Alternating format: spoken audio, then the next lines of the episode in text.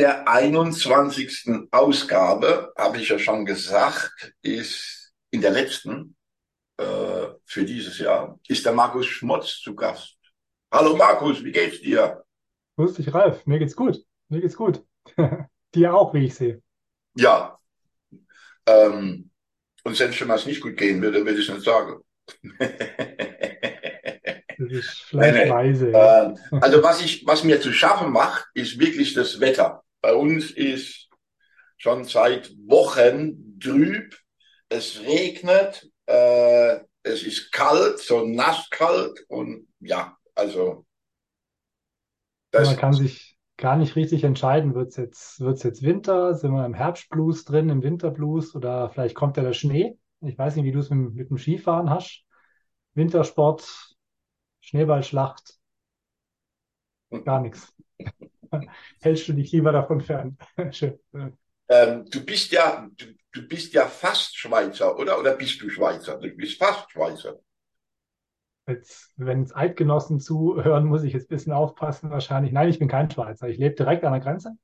Genau. Also würdest du da hinter So mir durch die ich Wand die, etwa 500 Meter weitergehen, wärst du in der Schweiz. Also ich sitze fast direkt auf der Grenze. Und ähm, du bist seit kurzem selbstständig. Auch, auch das ist richtig, ja. Ich habe mich auf das große Abenteuer einlassen dürfen und ähm, ja, möchte es versuchen und gucken, was die Welt hier an spannenden Aufgaben mir zu Füßen legt. Und hast dich ähm, einer Organisation äh, angeschlossen, ähm, ist es richtig Wertewechsel oder so? Wert, Wertwandler. Wertwandler. Wertewandler, Wertwandler. Wertewandler, Wertwandler, Wertewandler, genau. Wertewandler. Ähm,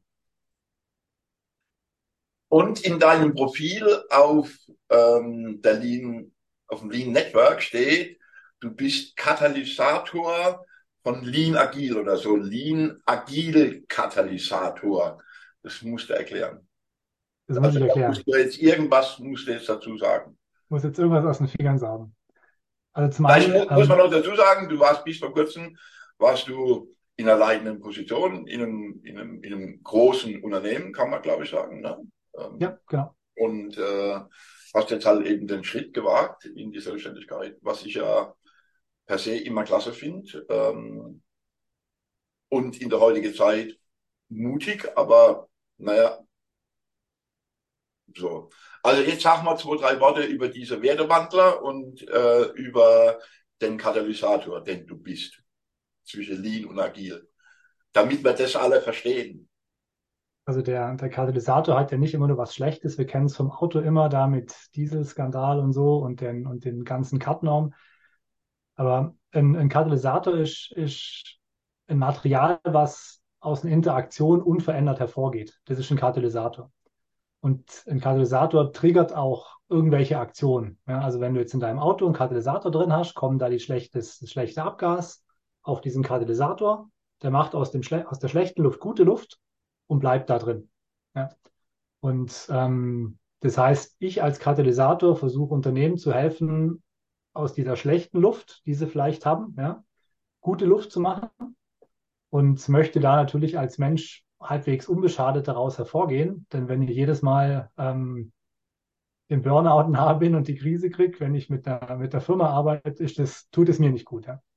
Also dieses, dieses, dieses Katalysieren, ähm, das heißt, ich habe viele Ideen in meinem Kopf, ich kann, kann viel unterstützen und möchte eben aus schlechter Luft in Unternehmen gute Luft machen, wenn wir mal bei dem Bild vom, vom, vom Auto bleiben. Ich habe das so Agil interpretiert, Ja. äh, Markus, ich habe das so interpretiert, ähm, dass du dir, wenn es es denn überhaupt gibt, aber ich, ich sage, ja, ich habe das so interpretiert, interpretiert, dass du dir die guten Dinge von Lean nimmst und die guten Dinge von Agil nimmst, die zusammentust äh, und dann sozusagen also die Filetstücke aus jedem rausnimmst und ähm, Genau. äh, Ich glaube, das ist das, wo quasi diese, das so als dein Profil machst, oder? Genau richtig. Ähm, gesagt hast, ich war, war in einer leitenden Funktion zuletzt, ähm, habe eine Lean-Transformation von 30 Produktionsstandorten weltweit ähm, angeleitet äh, und auch verantwortet. also viel Trainings gegeben, Coaching gegeben. Wir haben nach Basis von Danaher Hilti Produktionssystem, was da mal reinging, haben wir unser eigenes System aufgebaut und haben das in fünf, sechs Jahren weltweit trainiert und ausgerollt. Ja. Und da habe ich sehr tief diese, diese, diese Lean-Denkweise, dieses, dieses Lean-Gedankengut reingekriegt. Du weißt selber, wenn du auf dem Shopfloor bist, in einem Kaizen bist, mit den Leuten arbeitest, dann, dann nimmst du das mit auf. Das, das, das geht nicht anders. Ja. Ursprünglich ähm, war ich allerdings Projektleiter im, im, im Innovationsbereich und bin dort mit dem, ja, ich sage immer, agilen Virus befallen worden. Also ich habe überlegt, ähm, diese klassischen Wasserfallprojekte, ich plane vorher und nach drei Jahren merke ich, dass meine Planung vorher nicht gut war. Ähm, ich habe heute im Radio auch wieder von irgendeinem Projekt gehört. Ich glaube, es war ein, ein, war ein Weltrauminstitut irgendwo in Karlsruhe, was gebaut werden soll, was jetzt dann drei Jahre länger dauert und doppelt so viel kostet. Ähm, also halt überhaupt diese, diese Vorplanung, die wir die ganze Zeit machen. Und habe dann gefunden, es muss andere Wege geben, Projekte zu leiten. Und bin dann zu Scrum, zu Kanban, zu überhaupt agilen Methoden gekommen und habe dann in meinem vorigen Leben, bevor ich die Rolle jetzt hier hatte, eben in, in agilen Entwicklungsteams gearbeitet. War einer der, der frühen, die auch Hardwareentwicklung nach, nach agilen Prinzipien gemacht hat, also zyklisch iterativ. Ähm, und habe jetzt gefunden, so auf dem Rückblick, ja, hey, da hat's coole Sachen. Wie du sagst, da gibt's viele Stücke aus dem einen, da gibt's die anderen. Aber irgendwie, und das, das war was, wo, wo ich auf der Lean Around the Clock dieses Jahr erlebt habe, ich habe so den Eindruck gehabt, dass die beiden Welten, dass denen richtig die Augen aufgingen, wo ich gesagt habe, boah, das könnt ihr und das könnt ihr auch. Ja? Ähm, und ich habe da den Eindruck gewonnen, da, da, da ist irgendwas, wenn man die beiden Sachen zusammenbringt, kann, kann was richtig Gutes entstehen. Jetzt müssen wir nicht von einer zweiten Lean-Welle sprechen oder irgendwas, aber ich glaube, da, da, da steckt was drin, wo, wo Unternehmen, die das eine oder das andere tun, von dem jeweils anderen profitieren können. Und ich habe eben in beiden Bereichen gelebt, gearbeitet und glaube, dass ich da einen, einen, richtig guten Erfahrungsschatz habe, um da den Mehrwert zu leisten. Also ich, ich finde es gut, dass du das ähm, äh, sagst mit Lean Around the Clock. Also natürlich, alles, was irgendwie positiv mit Lean Around the Clock ist, finde ich gut.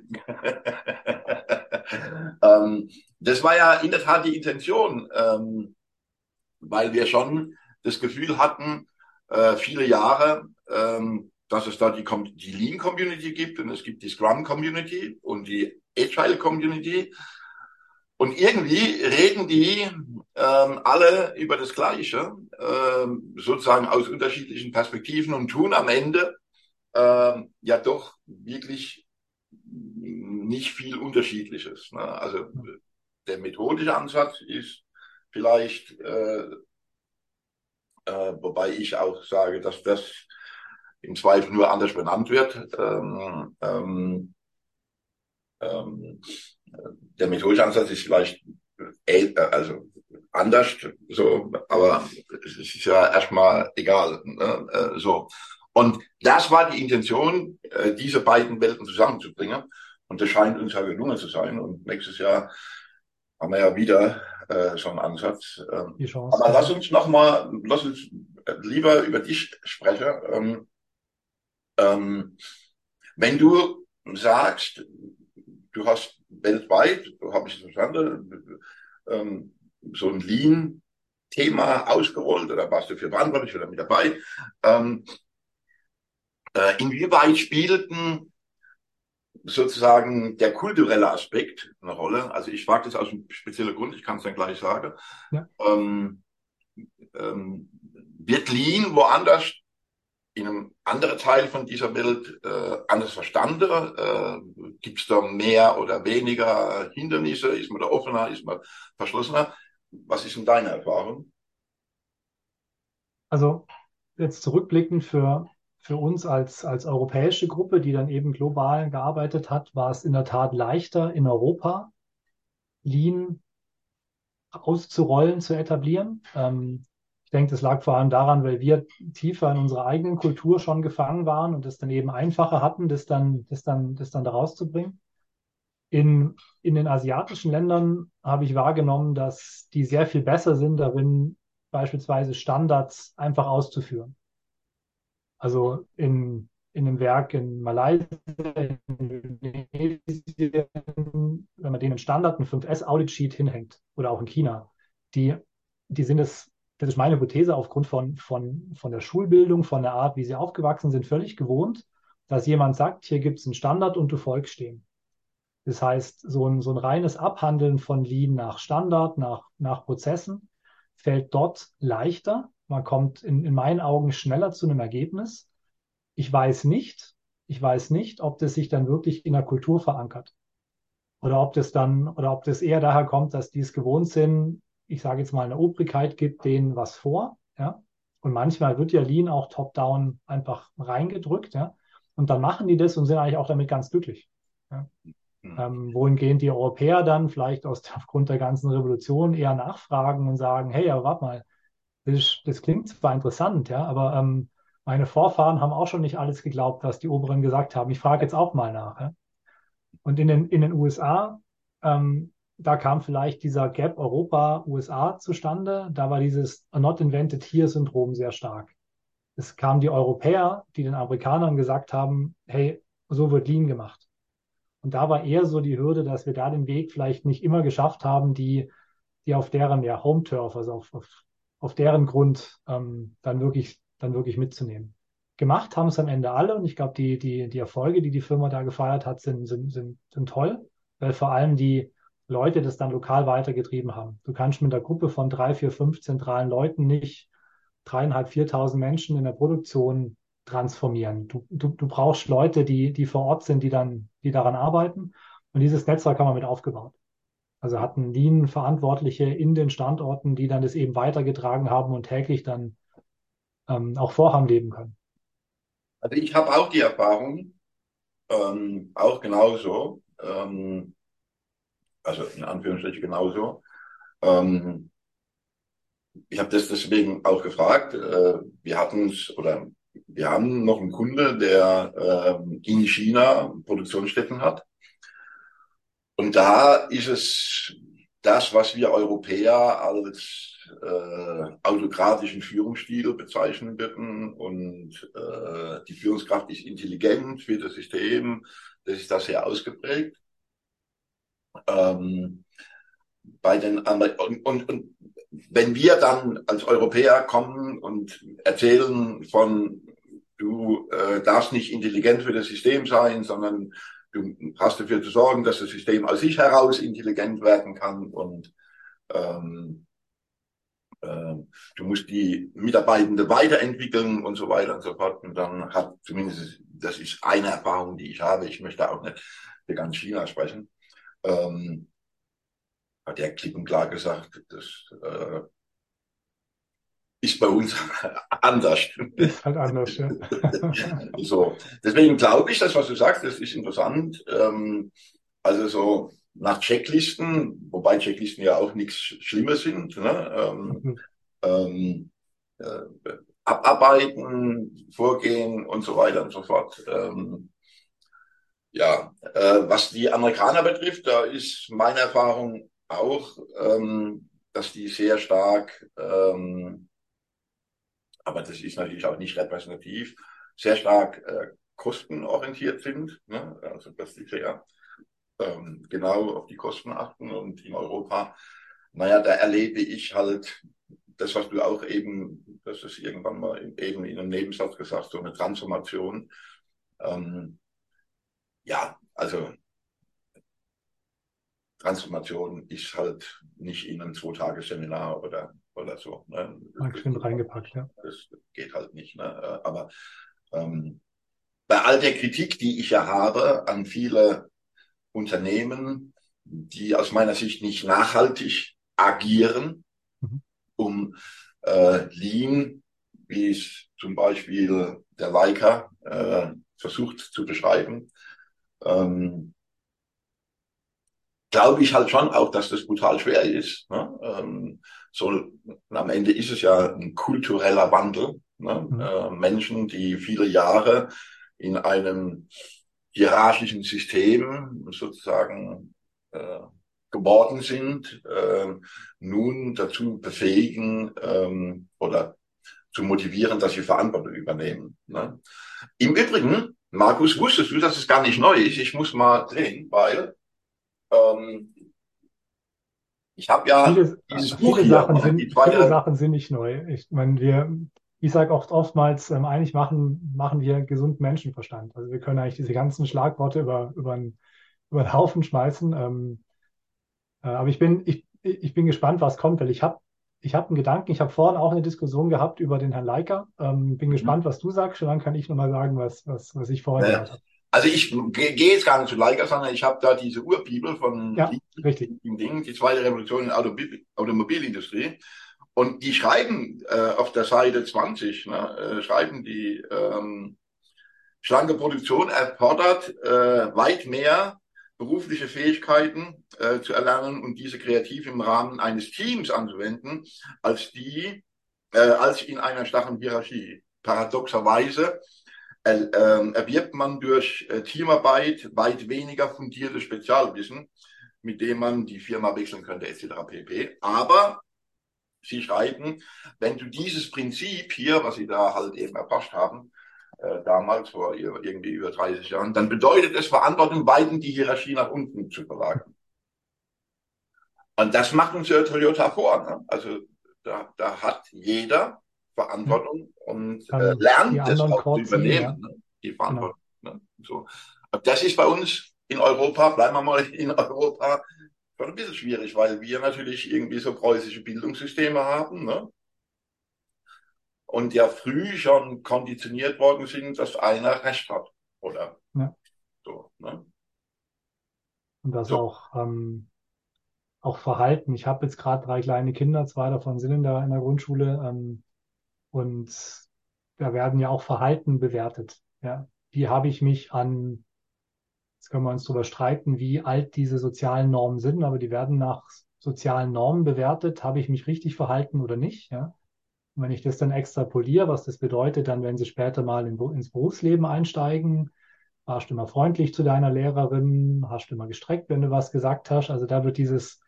Das wäre ähm, Mitarbeit gewesen. Das wäre dieses, Mitarbeit. Ja, aber da wird, da wird dann teilweise auch dieses Mitdenken und sich auch mal zu trauen und zu sagen, hey, nee, ich, ich bin da nicht der Meinung, ich habe ich habe da eine andere Meinung. Ja, dieses, diese Innovationskraft wird dann da teilweise schon, schon genommen. Ich mag jetzt kein Fass aufmachen und über das deutsche Schulsystem streiten. Ähm, aber ich glaube, da, da sind auch Möglichkeiten, wie auch wir dann als Führungskräfte nicht nur mit unseren Mitarbeitern, sondern mit unseren Kindern umgehen können, um ihnen Sachen beizubringen, die ihnen dann in ja, 20, 30 Jahren helfen, wenn die mal bei einem bei einem Nachfolger von Dean Weekly sitzen und dann, und dann von ihren Erfahrungen erzählen können. Ja, ja, aber das ist schon interessant. Ne? Ähm, immer wenn ich solche Gespräche führe, wie mit dir, dann kommen wir immer wieder irgendwie dahin, ähm, dass in der Frühphase der Entwicklung von Menschen scheinbar im Kontext zu dem, was wir wollen, was sie in Unternehmen tun sollen, nämlich, also bleiben wir mal bei Verantwortung übernehmen, eigeninitiativ zu sein, etc. pp. Ähm, äh, dass da äh, irgendwie schon ganz früh was äh, nicht äh, scheinbar nicht richtig läuft. Also um diese Kompetenzen zu erwerben. Und jetzt kommen wir dann. Sie hätten sie, ne? dann, dann würde das ja bedeuten, dass sie wieder umgekehrt Rebellen sind in Organisationen. Die wollen wir ja auch nicht. Ne? Hm, hm. Und jetzt, jetzt, jetzt setzen wir uns in unsere Schuhe rein und kommen in eine Organisation, die, wie du sagst, sehr klassisch war und die haben was von Lean gehört. Ja? Und jetzt erzählen wir den Führungskräften, die seit vielleicht Jahrzehnten, auch aufgrund von ihrer Schulbildung, die sind vielleicht auch ein bisschen älter, mitgekriegt haben, nee, es wird von oben gesagt, was läuft. Ja? Und wir sagen denen, nee, nee, du musst jetzt alle deine Macht oder einen Teil deiner, deiner Macht an die Person auf dem Shopfloor abgeben, damit die die Linie anhalten können, wenn Fehler passiert. Und damit Kosten verursachen. Ich meine, dieses dieses Prinzip von dem anderen Chord, was ja auch beschrieben wird, ja, ist so brutal, wenn man das durchzieht, ja, und es tut der Firma richtig weh am Anfang, wird aber nachhaltig so eine Veränderung bringen, ja, dass keiner mehr zurück will. Und ich glaube, das, das, das, das zweite noch, wo du gesagt hast, ich meine, wir unterhalten uns jetzt und wir haben es beide vielleicht verstanden oder glauben es verstanden zu haben, ja. Ähm, ich glaube, darum ist umso wichtiger, dass es uns gibt, dass wir jetzt dann wieder helfen können und sagen können, hey, passt auf, ähm, wir sind jetzt in einer Welt, die so schnelllebig geworden ist, die so volatil und so unsicher geworden ist. Wir können mit den alten Glaubenssätzen, die uns in den 80er, 90ern geholfen haben, die Industrialisierung auf dieses Niveau zu bringen, kommen wir jetzt 2023 nicht mehr weiter. Ja, die Welt um uns ist deutlich schneller, deutlich schnelllebiger geworden. Wir sprechen nicht, nicht mehr nur von Digitalisierung, wir sprechen jetzt seit diesem Jahr auch von, von AI, ja. ChatGPT sei Dank, ja. Ähm, und diese, diese Trends werden immer, immer schneller werden. Und ich glaube, besonders da ist dann Führung wiederum notwendig, dass wir, egal ob wir es Lean, Agile oder wie auch immer nennen, dass wir Organisationen oder dass Führung die Organisation darauf vorbereitet, dass Veränderung kommt. Weil das Einzige, was sicher ist, das ist auch dieses, dieser Slogan, Veränderung ist das Einzige, was, was sicher ist. Ja? Und ich habe manchmal das Gefühl, dass, dass wir es nicht schaffen, die Organisation zukunftssicher zu machen. Nicht im Sinn von, wir haben genug Geld gehortet, sondern wir haben die Fähigkeiten entwickelt, um flexibel genug auf Veränderung, um ähm, dann wirklich aufspringen zu können. Was Aber denkst du darüber? Erzählen wir doch schon 30 Jahre oder noch länger, also oder, oder nicht noch länger. Also wir erzählen das doch schon so unendlich viele Jahre immer wieder und immer wieder. Und ich muss noch mal ähm, etwas zitieren. Jetzt hole ich mal Leica. Ähm, nein, das ist die Kata. Ähm, warte. Ähm, da gibt es ein tolles Vorwort. Ich weiß bloß nicht von wem das, das ist. Ähm, ähm, und wahrscheinlich finde ich es jetzt natürlich nicht. Ähm, aber da drin steht, so sinngemäß, ne, äh, wir wollen äh, auf der einen Seite äh, dass Organisationen flexibel, also die Menschen äh, in, den, in den Organisationen, dass die flexibel sind, dass sie anpassungsfähig sind, äh, dass sie äh, ja, äh, Verantwortung übernehmen, aber wir behandeln sie so wie, äh, da Eva habe ich ähm, wir wollen, dass Organisationen anpassungsfähig, anpassungsfähig, flexibel, fähig zur Selbststeuerung, resilient, lernen und intelligent sind. Eigenschaften, die man nur in lebenden Systemen findet.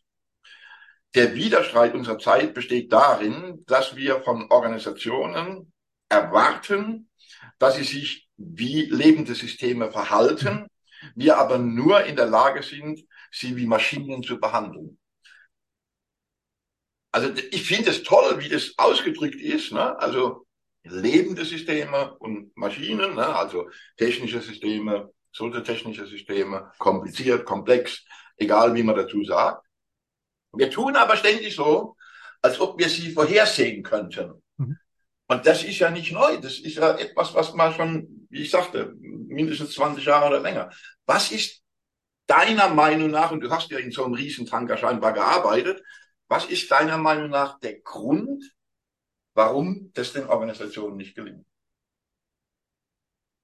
Das ist genau meine Frage gewesen. Was ist, was ist schiefgelaufen, wenn es vor 20, 30 Jahren schon in diesem Vorbuch drin steht? Und da, ich glaube, da kommen andere Sachen wie Lean Development ist ja auch so ein, so ein Thema, was wir, was wir heute weniger sehen, wo jetzt dann die Agilisten draufspringen und ähm, das, was Leica in dem Fall schon beschrieben hat. Ähm, also eine, eine Sache, und ich, ich bin vorsichtig mit, mit Absoluten, ja, ähm, aber wenn wir jetzt zurückgucken, so die letzten paar Jahre, paar Jahrzehnte, dann ging es unserer Industrie gut. Hm? Vielleicht nicht allen, aber großen Bereichen ging es einfach gut. Und das habe ich gesehen, dass, dass einer der, der Gründe, warum das immer noch nicht da ist, es geht uns gut. Unternehmen haben, selbst wenn sie, wenn sie mal durch eine finanzielle Krise gehen und mal den Aktionären vielleicht ein bisschen weniger ausschütten dürfen, ähm, geht es den Firmen gut. Und wenn es dir gut geht, ja, und warum gehst du zum Arzt, wenn es dir gut geht? Ja. Sorge? Ja, okay. Ist ein, ist ein, ist ein, ist ein wichtiges Thema, ja. Ähm, aber sagt es jemandem, der in, in vollem ja. Saft steht? Ähm, also diese, ich, ich glaube, dass, dass da teilweise aus der Gewohnheit raus, hey, es wird weiterhin, es wird viele fette Jahre geben. Führungskräfte sind nach diesem Stil auch befördert worden, ähm, aus dem Erfolg heraus, selten aus, also ich habe ganz wenige Führungskräfte kennengelernt, die befördert worden sind, weil sie nicht erfolgreich waren. Ja. Ähm, was aber auch spannend wäre, weil die haben was gelernt. Ja. Das heißt, diese mit dem Glauben vielleicht dahin gekommen, dass es immer erfolgreich war. Also gibt es für die, jetzt mal salopp gesprochen, es gibt keinen Grund, da irgendwas an diesem System zu ändern. So wie sie es gelernt haben, vielleicht schon damals in der Schule, ja, so sind sie erfolgreich geworden. Jetzt begleiten sie die Position als COO, CEO, was auch immer der Unternehmung. Geld fließt, Kunden sind da, die Aktionäre sind halbwegs zufrieden. Warum, warum soll ich jetzt da irgendeine Transformation starten? Warum sollte ich mich auf, auf eine neue Welt vorbereiten? Weil meine Welt aktuell ist ja super. Wie funktioniert naja, ja? Also, ähm, das wäre eine Hypothese, dass Erfolg. Ja, Gründe gäbe es ja. genügend, ne? Gründe gäbe es genügend, warum sie es tun sollten. Ähm, ja, also ich glaube,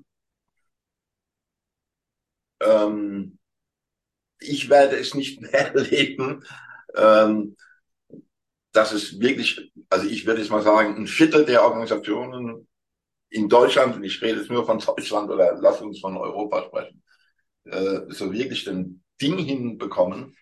Ich habe eine These, weil ich sage, Organisationen sind nicht nur soziotechnisch, sondern sie sind vor allen Dingen auch politisch.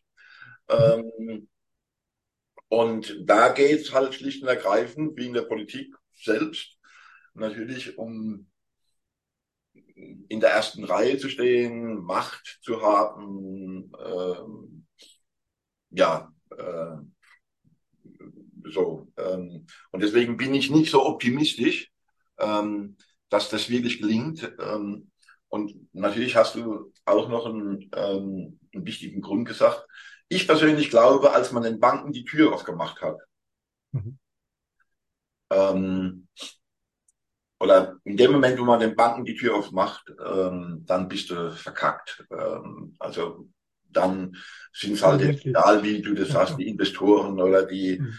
In dem Moment, wo die Tür aufmachst und Geld reinfließt, bist du verkackt, weil dann geht's nur noch um Rendite. Ähm, da geht's nur noch, was ja per se erstmal okay ist, glaube ich. Ne? Aber wenn, also zum Beispiel die Aktie von Toyota, die eignet sich überhaupt nicht zu handeln, um, um zu handeln. Ne? Also so. Ja. Lass uns mal noch über die Wertewandler sprechen.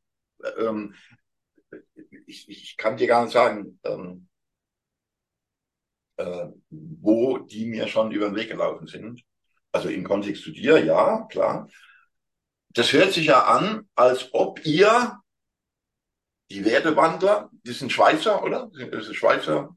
Äh, das ist eine Schweizer Firma, ja. Schweizer Firma. Ihr geht rein und helft in das, was wir eben besprochen haben, die Werte zu verändern, oder? Also so muss man sich das vorstellen, oder? Jetzt, du lass mich mal ganz. Sag also ich was? kann dich hören. Gut. Ich habe irgendwas, irgendwas hat gerade gerauscht. Ähm, jetzt ist wieder gut. Alles ja. gut. Okay, also dann wiederhole ich nochmal kurz. Wertewandler hört sich so an, als ob ihr, also die Wertewandler, das Schweizer äh, Unternehmen, in Organisationen hineingeht und helfen, Werte zu verändern. Daraus abgeleitet, Wertewandler. Oder ist es eine klassische Lean, agil, Beratungsorganisation? Also Wertewandler wurde vor ungefähr zwei Jahren gegründet ähm, von einem würde sagen, in der Schweiz recht bekannten Agilisten, der vor allem im Bereich Kanban-Management Vorreiter ist, ähm, Kanban-Gruppen und so weiter geführt. Es gibt ja neben Scrum, gibt es ja, sagen manche, es gibt doch den kleinen Bruder oder den vielleicht ein bisschen ja, anders geartete agile Entwicklungsmethode, wobei sagen, es sind keine Methode. Wir ähm, reden jetzt bei Kanban nicht von Materialwirtschaft. Ne? Nee, also von, von dem, von dem Kanban-Management David Anderson, da gibt es eine eigene, eigene Schule dahinter, ähnlich wie Scrum, ähm, wo nach dem Kanban-Prinzip wir, wir limitieren die Arbeit, die im System ist, Work in Progress, die wird limitiert und es wird auf Fluss fokussiert. Während Scrum ja immer in einwöchigen, zweiwöchigen Abschnitten baut, ist Kanban fließend, ja, ähm, und du ziehst immer bis zu deinem WIP-Limit und fokussierst auf Fluss. Und ähm, er hat gesagt, der, der, der Rudolf Gysi, er möchte nochmal, eine, nochmal ein Startup gründen, möchte mal neu anfangen, möchte dieses Thema Kanban plus Optimierung vor allem im Bereich IT, ähm, Verwaltungen, Pharmaunternehmen möchte er nochmal aufgreifen, hatte die letzten zwei Jahre da ein Team aufgebaut. Und ich habe ihn, ich habe ihn diesen Sommer kennengelernt und habe ihm erzählt, also zum einen kenne ich die Kanban-Methode selber, weil ich sie selber früher verwendet habe, aber habe ihm eben auch, ähnlich wie das wir im, im Gespräch machen, sagen, hey, ich kann nicht nur agil, ich kann auch lean, ich habe auch die andere Welt entdeckt. Und dann sind auf einmal die Ideen entstanden, hey, ich habe da eine Idee und ich kenne da vielleicht einen Kunden, der, der da das Problem hatte. Und so sind wir über die letzten Wochen, Monate ins, ins Gespräch gekommen, dass ich entschieden habe, hey, die, die Wertwaren der Schweiz sind eine, sind eine tolle Basis, weil ich eben genau dieses Lean mit einem bestehenden agilen Welt verknüpfen kann. Wenn ich jetzt auf die Lean Base gucke, ist gerade andersrum. Lean Base ist sehr lean, lastig, aktuell noch, ja. Da kann ich mehr mit den agilen Führungsthemen mit reinkommen. Das war mein, mein Gedanke. Und ja, Wertwandler, die, der, ähm, die Vision ist, die Werte zu wandeln und eben zu helfen, Werte zu generieren in einer, in einer, in einer Firma, die es vorher nicht konnten. Vor allem basierend auf der Kanban-Methode. So, und zum Schluss, Markus, müssen wir noch über dein Lean Download sprechen, deine Feedback-Karte. Meine Feedback-Karte. Deine Feedback-Karte. Da musst du was. Du hast die auch runtergeladen. Wie bitte? Ich hab's. Äh, ich hoffe, die hast du auch runtergeladen. Äh, ja, ja. Wir, Klar. Wir können uns ja alles runterladen. Wir müssen noch nicht mal was dafür bezahlen. Wäre, wäre auch kostenlos. Aber die kostet ja auch nichts. Ne? Also was heißt, Richtig. Die ist kostenfrei von dir eingestellt. Genau. Ähm, ich habe überlegt, ob ich diese Karte wirklich in der Hand habe, wenn ich ein, äh, also du machst so ein Beispiel wie man Daily, ne, wo jemand äh, zu spät kommt, ähm, wiederholt äh, oder so. Ähm, also so ein Anwendungsbeispiel, sage ich mal. Ähm, äh, hat man die Karte in der Hand oder hat man das auch im Kopf? Die Fragen. Idealerweise ja. im Kopf, oder? Du solltest die im Kopf haben. Aber du weißt, wenn du, wenn du eine neue Fähigkeit erlernst, dann hast du irgendeinen Cheat Sheet, du hast irgendwas, was dich daran erinnert. Also kann es auch am Anfang mal helfen, wenn ich die Karte dabei habe. Ähm, ich würde aber jetzt, würde eher erwarten, dass die Person, die die Feedback gibt, dann diese Karte nicht im Hosensack hat und dann jedes Mal, ah, ich muss gerade ablesen. Ähm, aber es kann, es kann auch in der Vorbereitung, wenn ich jetzt dir Feedback geben möchte, kann ich es mir nochmal kurz angucken und sagen, das waren diese vier Schritte die, die ich persönlich sehr, sehr hilfreich fand, weil sie eben sicherstellen, dass du verschiedene Personenkreise oder Charaktere ansprichst. Ja. Ähm, kann ich es mir nochmal anschauen und gucken, hey, das sind die vier Schritte und kann dann so in dieses Feedback-Gespräch reingehen. Wunderbar, Markus. Ähm, wir sind ja äh, zur, äh, also wir sind ja Ende November, also Weihnachten steht quasi vor der Tür. Lebkuchen gibt's im Discounter schon seit ungefähr sechs Wochen. Ähm, Ende Sommerferien, ja. Dich erwartet ein spannendes Jahr. Was wünschst du dir denn für nächstes Jahr? Was wünsche ich mir? Ähm, also ich wünsche mir eine, zuallererst eine, eine tolle Lean, Lean Around the Clock, ähm, wo ich ähm, wo ich auch da sein werde und auch aktiv da sein werde. Ach ja? Ja, ähm, ist noch nicht ist noch nicht spruchreif, aber Aha. Ihr werdet es alle sehen, wenn ihr zuguckt. Ich werde okay, da auch ähm, okay, okay. nicht auf der Bühne, aber ähm, bei, einem, bei einem Stand mit dabei sein. Mhm. Ähm, okay. Also ihr werdet mich alle sehen dort. Ich freue mich drauf. Wo, wo, wo, jetzt muss die Katze aus dem Sack lassen. Nee, wo? muss ich nicht. Soll ja aber noch ein bisschen spannend sein. ähm, also ich werde ich werd in, einer, in, einer, in einer Kooperation mit einer, mit einer Firma, ähm, werde ich bei einem Stand mit, mit, mitwirken, ähm, was ich super spannend finde.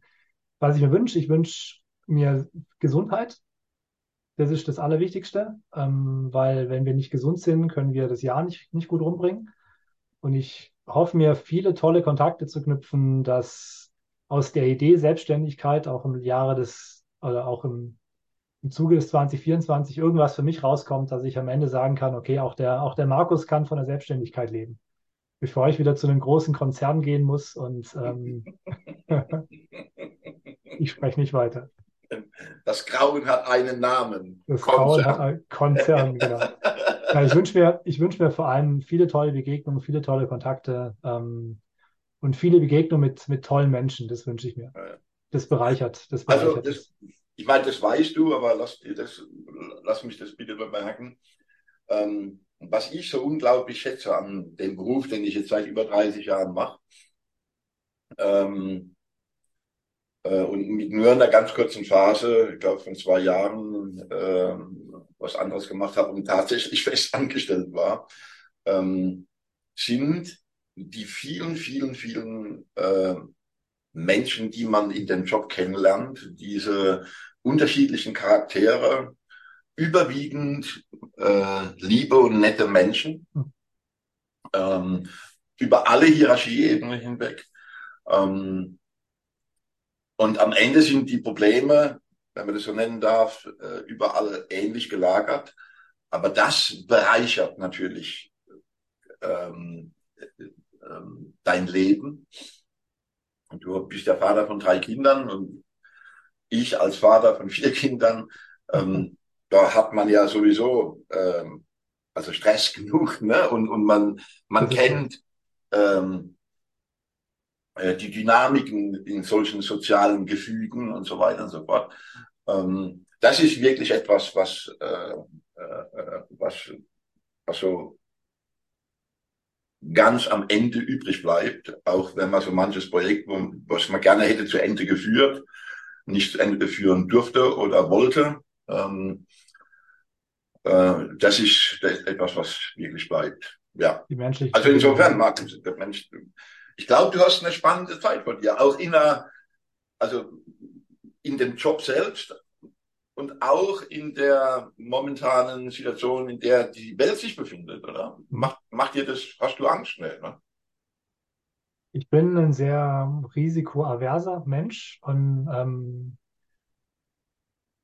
ich glaube, Angst ist, ist, ist der falsche Begriff. Ich habe Respekt davor, mhm. ähm, weil das hilft mir, den nötigen Fokus auch aufzubringen. Also ich nehme das nicht auf die leichte Schulter, was ich davor habe, aber ich freue mich auch draus. Es gibt mir richtig viel Kraft. Und die Mischung ist das, was, ja, was es erfolgreich machen wird am Ende, bin ich mir sicher. So lassen wir das stehen, lieber Markus. Vielen so Dank für deine. Zeit. Wie gesagt, schöne Weihnachten, gute Rutsch. Wir sehen uns nächstes Jahr bei Linie Round the Clock. Wir sehen uns in Mannheim. Danke für die Einladung. Tschüss Sehr zusammen. Gerne. Tschüss.